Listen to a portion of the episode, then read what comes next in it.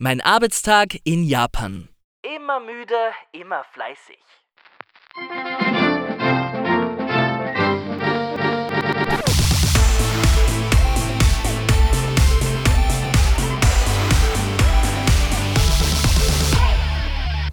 Otsukare-sama des. Vor ein paar Wochen habe ich euch von meiner Jobsuche in Japan erzählt. Mittlerweile arbeite ich seit zweieinhalb Jahren im selben Unternehmen. Und da habe ich jetzt also genug Eindrücke gewinnen können, um euch heute endlich meinen typischen Arbeitstag zu schildern. Hier ist Alex, euer Ösi in Kawasaki.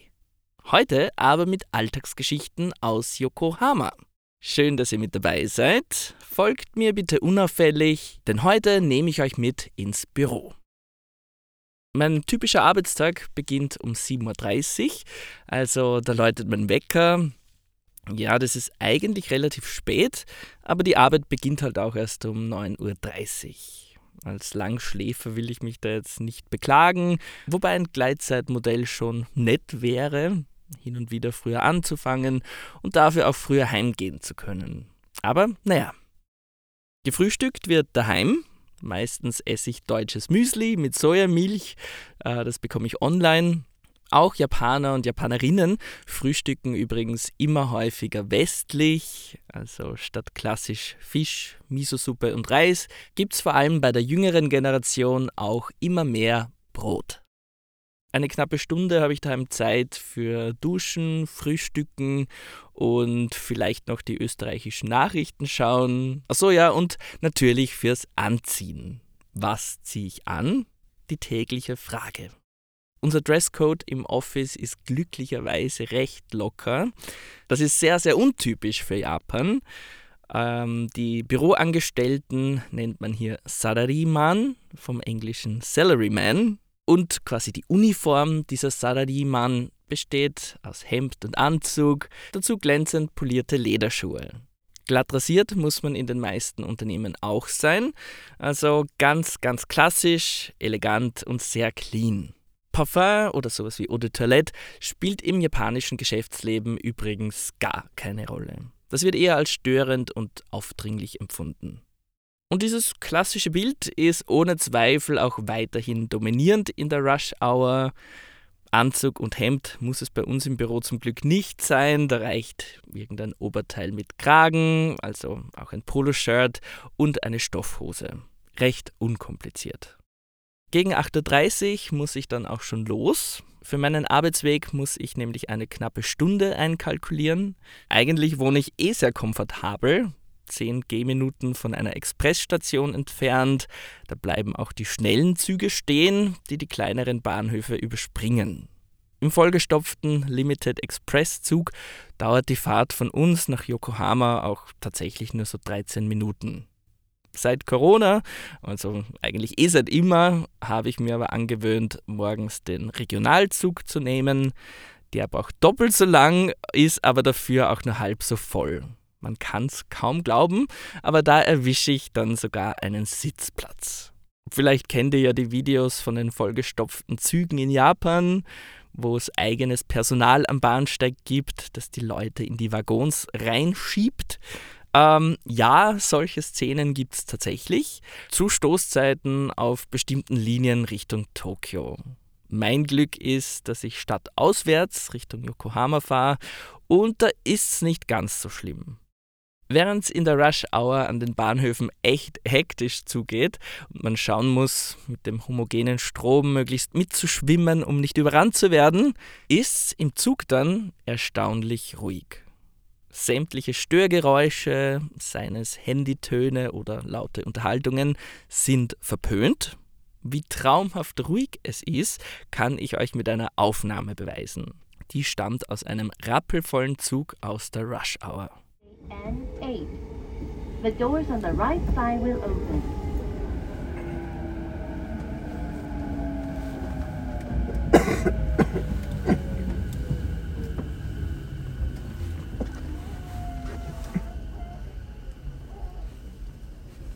Im Zug kann ich dann dösen, Vokabel lernen oder durchs Fenster die Spitze des Fuji bewundern. Auch die Leute um mich herum, fast ausschließlich Japanerinnen und Japaner, sind in ihre Handys vertieft oder schlafen. Vom Bahnhof Yokohama bis zu meiner Arbeit ist es dann noch ein gutes Stück zu Fuß. Ein guter Kilometer. Und die Strecke ist schon ein bisschen nervig, vor allem in der Gluthitze im Sommer. Und meistens mache ich auf dem Weg noch einen Abstecher zu Family Mart, einem Convenience Store, und hole mir dort einen Kaffee zum Mitnehmen. Das ist mein erster Kaffee des Tages, weil daheim zum Frühstück will oder kann ich noch keinen Kaffee trinken. Da passiert sonst nämlich ein Unglück. Und der Kaffee in der Arbeit ist leider auch ein Kapitel für sich. Kaffee im Büro ist ja, glaube ich, überall ein riesengroßes und hochemotionales Thema. Und dass es in meinem jetzigen Unternehmen überhaupt gratis Kaffee für alle gibt, ist ja an sich eh sehr nett. Geschenkter Gaul und so. Aber es ist halt einfachster Löskaffee und vom Geschmack her eigentlich kaum als Kaffee zu erkennen vielleicht als Notlösung okay, aber sicher nichts, womit ich in den Tag starten will. Uah. Drum bin ich aktuell halt bei der zugegeben wenig nachhaltigen Variante aus dem Kombini, kostet rund einen Euro und ist geschmacklich echt brauchbar.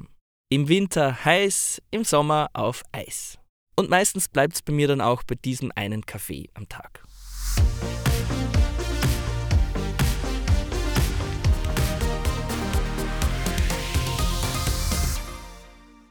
Nach meinem schweißtreibenden Fußmarsch vom Bahnhof, endlich im Büro angekommen, rufe ich Ohayo gozaimasu in die Runde. Das ist ein höfliches Guten Morgen. Die Kolleginnen und Kollegen erwidern darauf dann ein verschlafenes Gozaimasu. Ich setze mich an meinen Platz und beginne direkt zu arbeiten. Sehr, sehr unspektakulär.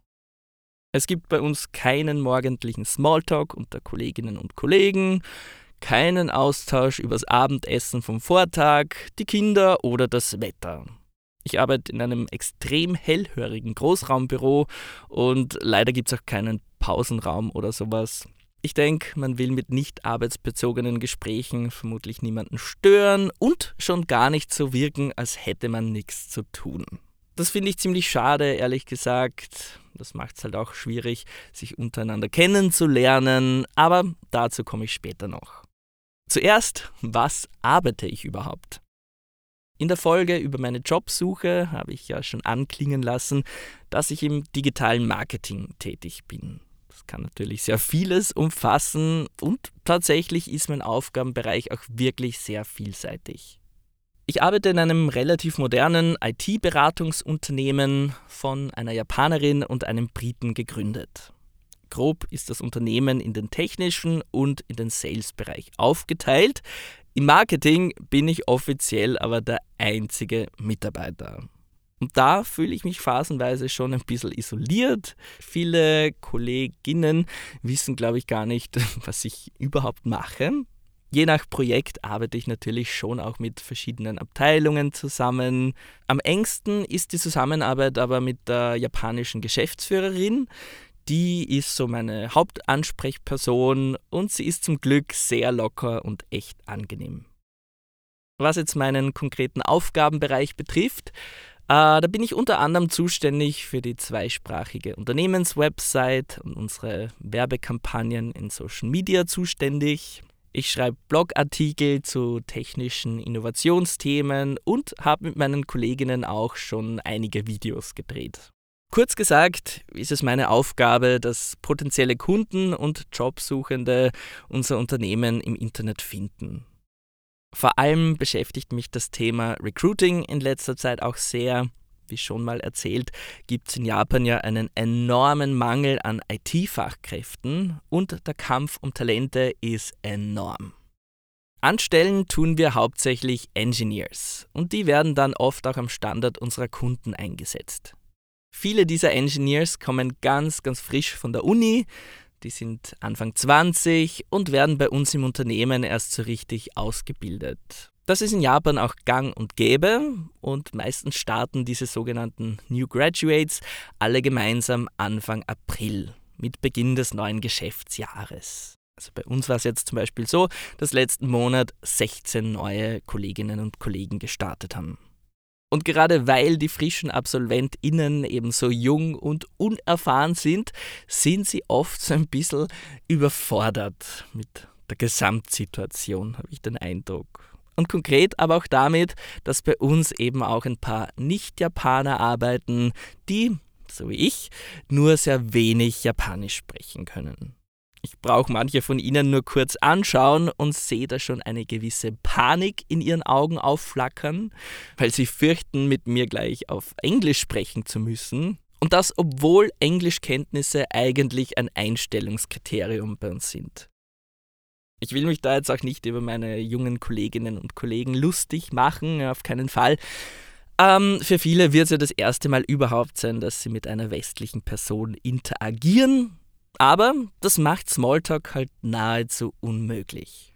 Gerade am Anfang habe ich es schon eher als meine Aufgabe gesehen, da den ersten Schritt zu machen, sie nett zu grüßen oder zu fragen, aus welcher Region in Japan sie denn kommen.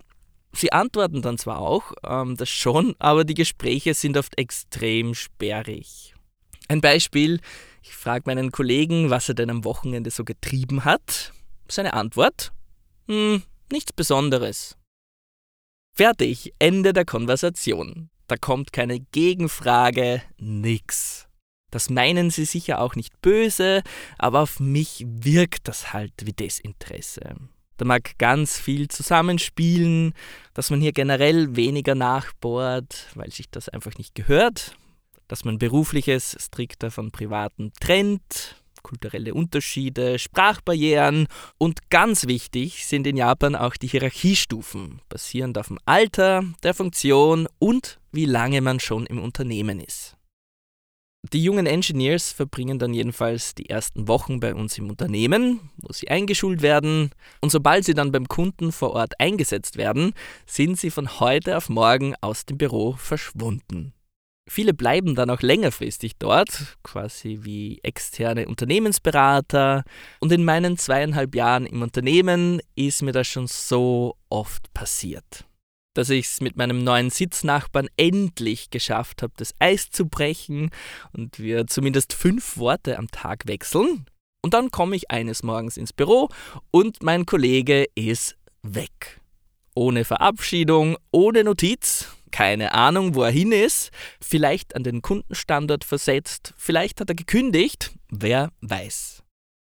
Das heißt, kollegiale Beziehungen aufzubauen, und von Freundschaften rede ich da ja noch gar nicht, ist in diesem Fall extrem frustrierend es macht für mich halt wenig Sinn, jedes Mal aufs Neue Energie zu investieren, jedes Mal aufs Neue den ersten Schritt zu machen und meinem Gegenüber alles aus der Nase zu ziehen, wenn es eben sein kann, dass die Person sowieso bald wieder verschwunden ist.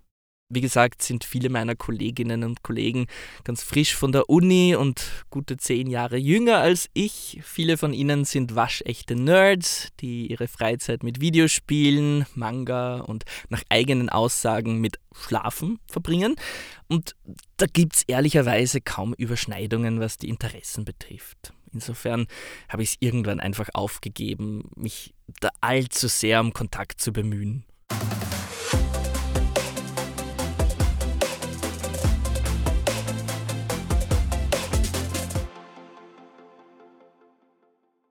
Es gibt aber schon auch Leute natürlich, die fix an unserem Standort bleiben, die ich jeden Tag sehe und mit denen verstehe ich mich grundsätzlich eh ganz gut. Aber auch hier ist die Tiefe der Unterhaltungen in keinster Weise vergleichbar mit dem, was ich aus Österreich kenne.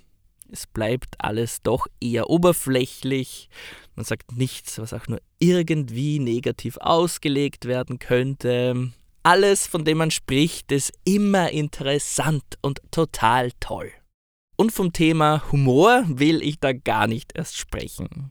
Immer wenn ich versuche, in ein Gespräch einen Scherz einzubauen, ist mein japanisches Gegenüber gleich mal verunsichert, ob es jetzt lachen soll oder nicht. Das mag vielleicht an meinen Scherzen liegen, okay, oder an der Sprachbarriere. Aber generell habe ich schon den Eindruck, dass bei uns im Büro eigentlich nie gelacht wird. Man gibt sich stets professionell und distanziert, berufliches und privates wird gerne strikt getrennt.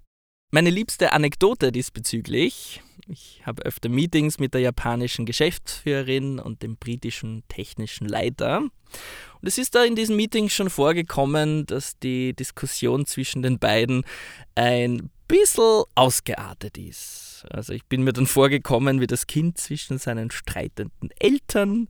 Das sind mitunter auch Aussagen gefallen, die ich schon sehr harsch und unangebracht gefunden habe am Arbeitsplatz und das auch noch in Japan. Ähm, ja, das war schon extrem eigenartig, haben wir gedacht. Naja, und tatsächlich erst ganze zwei Jahre nach Jobbeginn hat mir dann ein externer Kollege ganz beiläufig erzählt, dass meine beiden Vorgesetzten ja miteinander verheiratet seien. Und ich so, what the fuck? Wieso habe ich das nicht gewusst? wieso habe ich es nicht bemerkt? Und warum hat mir das in den letzten zwei Jahren auch kein Schwein gesagt? Ja, ähm, die zwei haben noch dazu unterschiedliche Nachnamen, sie kommen und gehen zu unterschiedlichen Uhrzeiten und ja, auch sonst hätte ich eigentlich keine Anzeichen entdeckt. Außer natürlich, dass sie halt manchmal streiten wie ein altes Ehepaar. Gut, da hätte ich es eigentlich wissen müssen was jetzt den Smalltalk untereinander betrifft und wenn einen mal jemand fragt, wie es einem denn gehe, ist man am besten immer ein bisschen müde. Gerade am Anfang hat mich das ein bisschen irritiert. In Österreich kommt das ja, glaube ich, nicht allzu gut, wenn ich ständig allen KollegInnen vorjammere, oh, ich bin so müde. Es klingt ja eher, als hätte ich meinen Schlafrhythmus nicht unter Kontrolle oder am Vortag Party gemacht. Anders in Japan, hier ist Müdigkeit ein Zeichen von Fleiß und von Anstrengung. So sehr, dass Krankheits- und Erschöpfungssymptome oft nicht ernst genommen werden, heißt es. Entsprechend lautet die typische Grußformel am Arbeitsplatz auch Otsukare-sama des. Das heißt wortwörtlich, na, Sie sind aber müde. Sinngemäß meint man damit aber, danke für deine harte Arbeit. Und mit dieser Floskel verabschieden wir uns auch vor allem am Abend, bevor wir heimgehen. Aber an Feierabend ist ja natürlich noch lange nicht zu denken. Ich bin ja in meiner Erzählung gerade erst ins Büro gekommen, habe vielleicht die ein oder andere Grafik erstellt, den aktuellen Status unserer Werbekampagnen kontrolliert oder warte auf die japanische Übersetzung eines Blogartikels. Obwohl Japanischkenntnisse für meinen Job nicht verlangt waren, was eh schon an ein Wunder grenzt, ist die Sprachbarriere dann leider doch jeden Tag eine Herausforderung. Das kann ich auch nicht schönreden. Ich erstelle halt die Inhalte für die englische Version unserer Website. Ich achte darauf, dass alles schön knackig und ansprechend formuliert ist, Marketing halt, aber die japanische Übersetzung macht dann irgendwer anderes aus dem Team, das kann unter Umständen auch jemand ohne Marketing-Erfahrung sein, ohne jegliches Gespür fürs Texten. Und ich habe halt null Kontrolle darüber, welche Qualität das Ganze schlussendlich hat. Die Geschäftsführerin prüft das zwar dann eh alles nochmal, aber trotzdem tue ich mir da ein bisschen schwer, die Kontrolle abzugeben und den Perfektionismus zurückzuschrauben, ehrlich gesagt.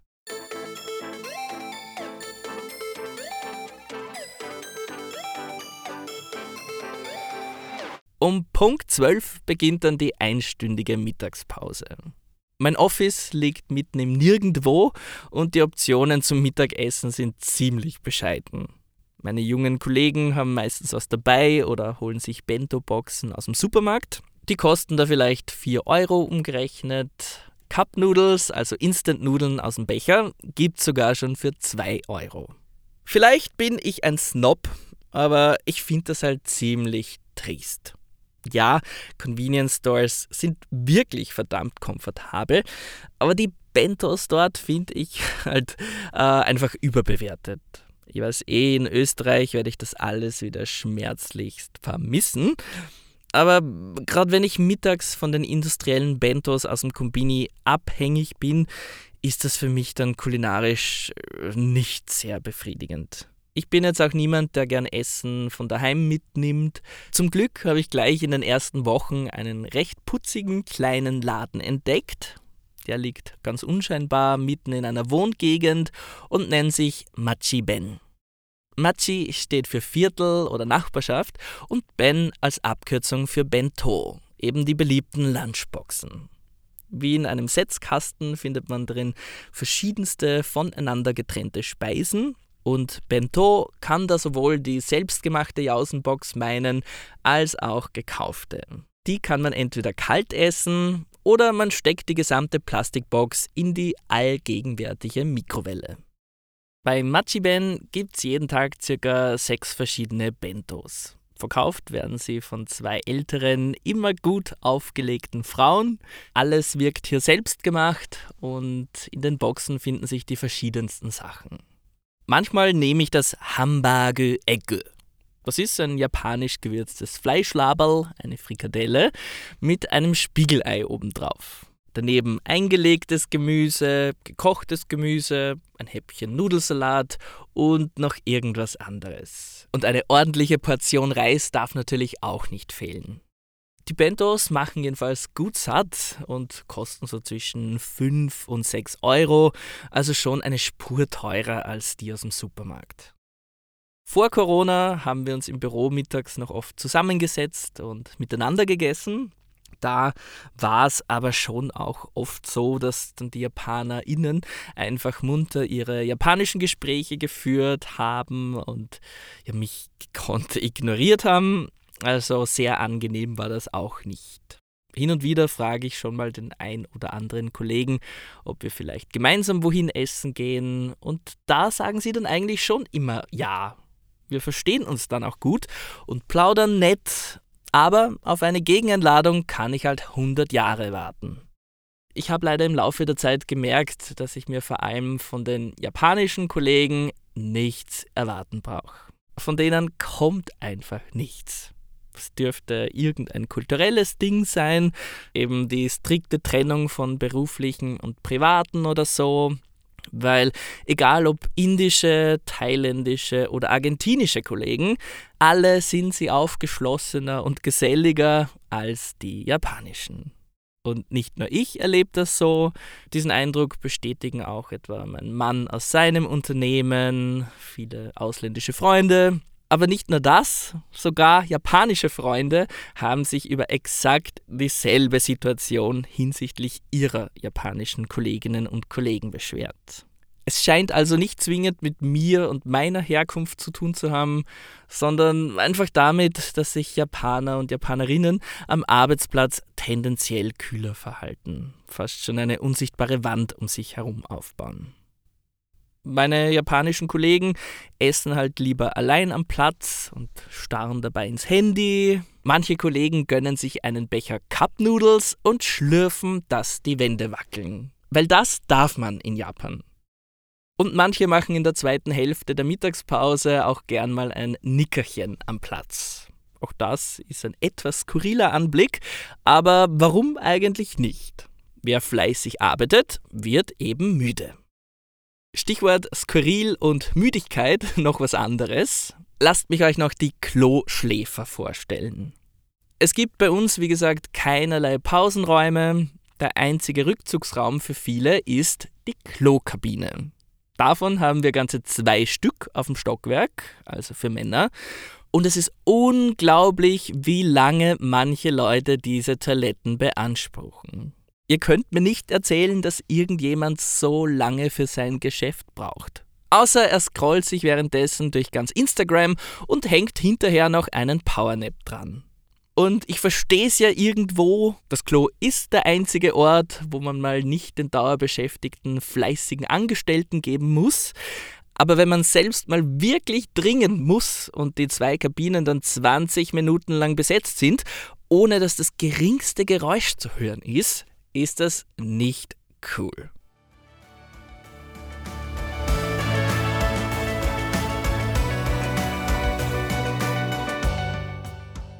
Nach der einstündigen Mittagspause heißt's zurück an die Arbeit. Am Nachmittag habe ich hier und da auch mal ein Meeting.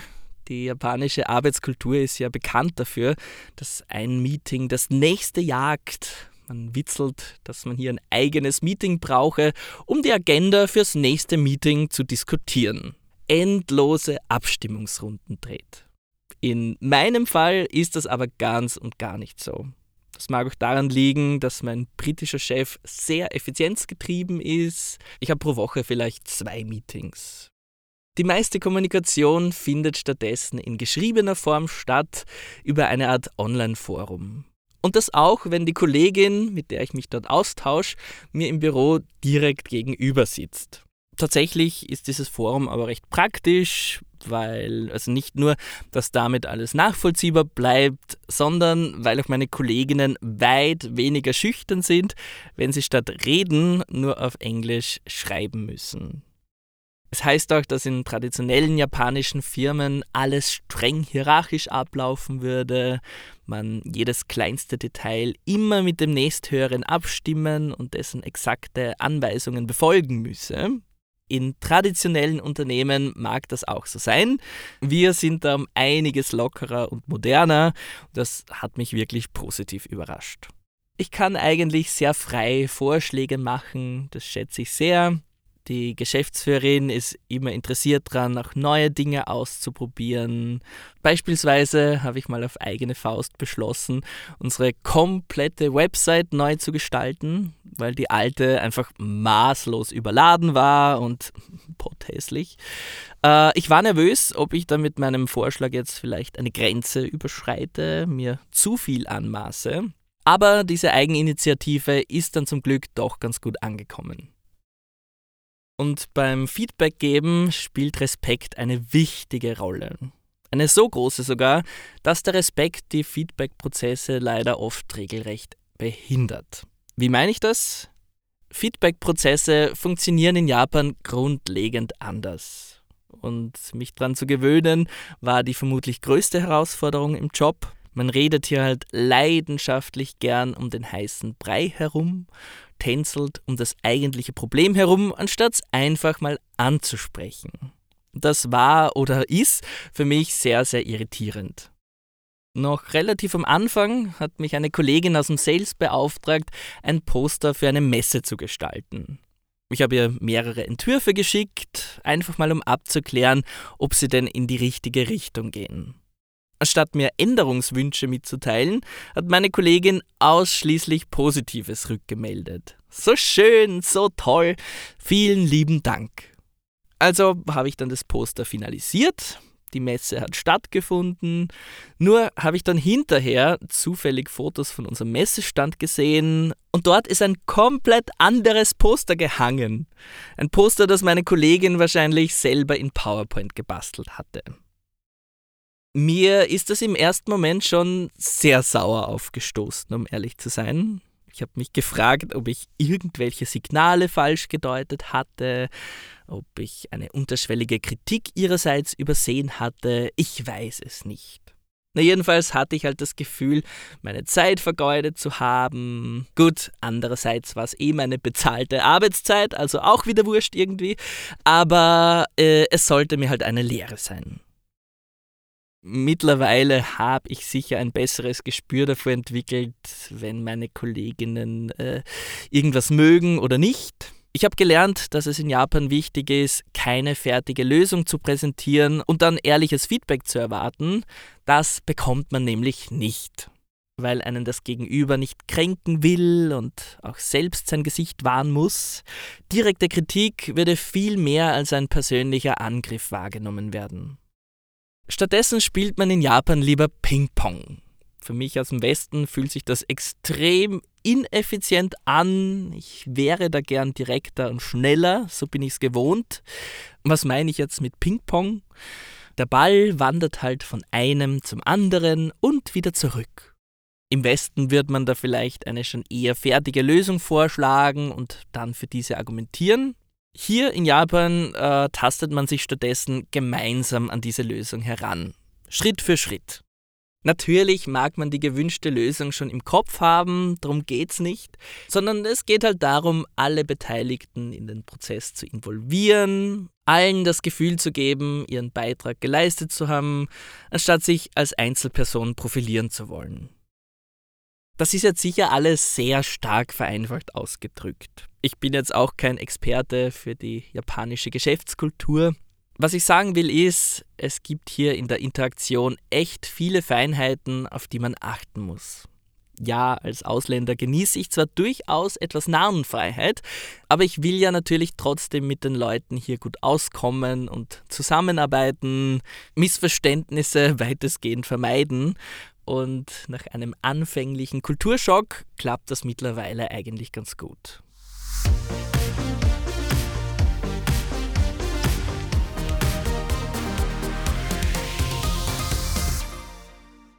So, 18.30 Uhr, Feierabend. Japan sei das Land der Never-Ending Überstunden. Mit Karoshi gibt's ein eigenes Wort für den Tod durch Überarbeitung. Und in Japan sehe man Geschäftsmänner im Anzug, die spät nachts betrunken in einer Straßenecke schlafen. Auch das mag es geben, also zumindest in den Zügen sieht man nachts doch viele elegant gekleidete Sarariman, betrunken, nach Zigarrenrauch und Knoblauch duftend, die dann auf ihrem Heimweg einschlafen. Zuvor waren sie vermutlich beim sogenannten Nomikai, dem nicht wirklich freiwilligen Saufabend unter Kolleginnen und Kollegen. Mehr dazu aber gerne ein anderes Mal. In meinem Berufsalltag sind diese Nomikai nämlich nicht vorhanden, zum Glück möchte ich sagen. Bei uns im Unternehmen gibt es nur sehr unregelmäßige Gruppenaktivitäten und die sind dann schon immer wirklich freiwillig. Statt Überstunden und Saufgelagen endet unser Arbeitstag eigentlich immer recht pünktlich um 18.30 Uhr. Jeder geht nach Haus und das war's dann auch. Zu guter Letzt noch ein nicht unrelevantes Thema, über das ich heute noch gar nicht gesprochen habe. Urlaubstage. Wie viel Urlaub hat man eigentlich in Japan? Freunde, die unsere Fotos auf Instagram verfolgen, glauben ja, mein Mann und ich wären nonstop auf, auf Horizon. Ja? Äh, ganz so ist es allerdings auch wieder nicht. Ich bin momentan in der glücklichen Lage, nur Teilzeit zu arbeiten. Das hat sich deshalb so ergeben, weil meine Arbeitserlaubnis auf Teilzeit limitiert ist. Und als Teilzeitangestellter habe ich sage und schreibe neun Urlaubstage pro Jahr. Wow, wow, wow. Die Frage nach den Urlaubstagen lässt sich aber nicht pauschal beantworten. Laut Gesetz haben Vollzeitangestellte Anspruch auf mindestens 10 Urlaubstage pro Jahr. Alles darüber hinaus basiert auf der Güte des jeweiligen Unternehmens. Meistens startet man halt mit der Mindestanzahl und bekommt dann jedes Jahr einen Tag mehr dazu. Bis zu 20 können es werden, glaube ich. Wer allerdings das Unternehmen wechselt, beginnt wieder von vorne. So geht Mitarbeiterbindung. Durchschnittlich haben Japanerinnen und Japaner jedenfalls 18 bezahlte Urlaubstage pro Jahr, was aber eigentlich völlig wurscht ist, denn verbrauchen tun sie laut einer Statistik gerade mal 10 davon. Lange Urlaube sind in Japan nämlich absolut nicht üblich und mit lange meine ich eine Woche. Der typische Sommerurlaub meiner Kolleginnen sieht so aus, dass sie an einem Wochenende noch zwei oder vielleicht drei Urlaubstage dranhängen und das war dann eben der Sommerurlaub. Und hinterher entschuldigt man sich dann noch beim Team für die Unannehmlichkeiten, denn Arbeit, Fleiß und vor allem die Anwesenheit sind das Maß aller Dinge. Mit Abwesenheiten will man niemanden im Büro zur Last fallen, nicht negativ auffallen, um Gottes Willen.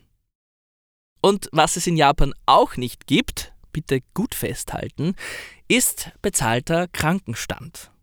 Bleibt man mit Fieber daheim, muss man dafür einen Urlaubstag opfern. Oder man schleppt sich halt krank in die Arbeit, weil wozu gibt schließlich die Masken? rotzend und hustend und völlig ineffizient in der Arbeit. Egal, Hauptsache, man ist physisch anwesend. Aber ganz so schlimm ist das alles vielleicht doch auch wieder nicht. Immerhin gibt es in Japan 16 gesetzliche Feiertage pro Jahr. Sind immerhin drei mehr als in Österreich. Und einige dieser Feiertage fallen praktischerweise auch hintereinander. Wie jetzt gerade zur Golden Week, zu Obon im August, zur Silver Week im September und die Neujahrsfeiertage. Mir ist das Thema mit den Urlaubstagen ähm, eher wurscht. Stichwort Narrenfreiheit, die man als westlicher Ausländer genießt. Ich bin auch nicht nur zum Arbeiten in Japan, sondern um auch das Beste aus der begrenzten Zeit hier rauszuholen. Mein Mann hat einen wirklich guten Dienstvertrag im Moment. Da hat er aktuell sogar mehr bezahlten Urlaub als damals in Österreich. Wir wollen also gemeinsam verreisen, was erleben und zum Glück, das muss ich auch sagen, kann ich es mir halt in der aktuellen Situation leisten, hin und wieder auch mal in unbezahlten Urlaub zu gehen. Zumindest diesbezüglich ist mein Unternehmen recht flexibel. Ich bin am Ende dieser etwas längeren Folge angelangt. Lasst mich euch zum Schluss vielleicht noch sagen, ich habe nach vor unserem Umzug und auch seither so viele Horrorgeschichten über japanische Unternehmen gehört. Vor allem über die traditionellen. Und da bin ich einfach unendlich froh und erleichtert, dass meine persönliche Erfahrung doch eine ganz andere ist. Eine um Welten angenehmere. Ich habe hier vielleicht wirklich so die Nadel im Heuhaufen gefunden. Mein Job ist extrem vielseitig. Ich lerne nicht nur fachlich viel dazu, sondern auch kulturell und über mich selbst. Sicher war es Anfang ein bisschen ein Kulturschock, aber der ging vorbei. Ja, die Rahmenbedingungen des japanischen Berufslebens sind anders als in Österreich und in den meisten Fällen schon deutlich schlechter. Da sind wir in der Heimat wieder mal sehr verwöhnt, ohne es wahrscheinlich ausreichend zu schätzen. Was mir im aktuellen Job fehlt, ist sicher die unbeschwerte Interaktion im Team, wie ich sie halt äh, von früher kenne. Aber dafür konzentriert man sich in der Arbeit halt aufs Wesentliche. Ich kann jeden Abend pünktlich gehen und vor allem nehme ich auch keinerlei Stress mit nach Hause. Das ist auch ganz viel wert. Von so viel fleißigen Podcast hören müsst ihr jetzt richtig müde geworden sein. Otsukare-sama desu. Vielleicht habt ihr ja noch ein klein bisschen Restenergie, um die ein oder andere Sternebewertung abzugeben oder den Podcast mit Freunden zu teilen. Damit würdet ihr mir sehr helfen. Vielen Dank und bis zum nächsten Mal. Matane, euer Ösi in Kawasaki. better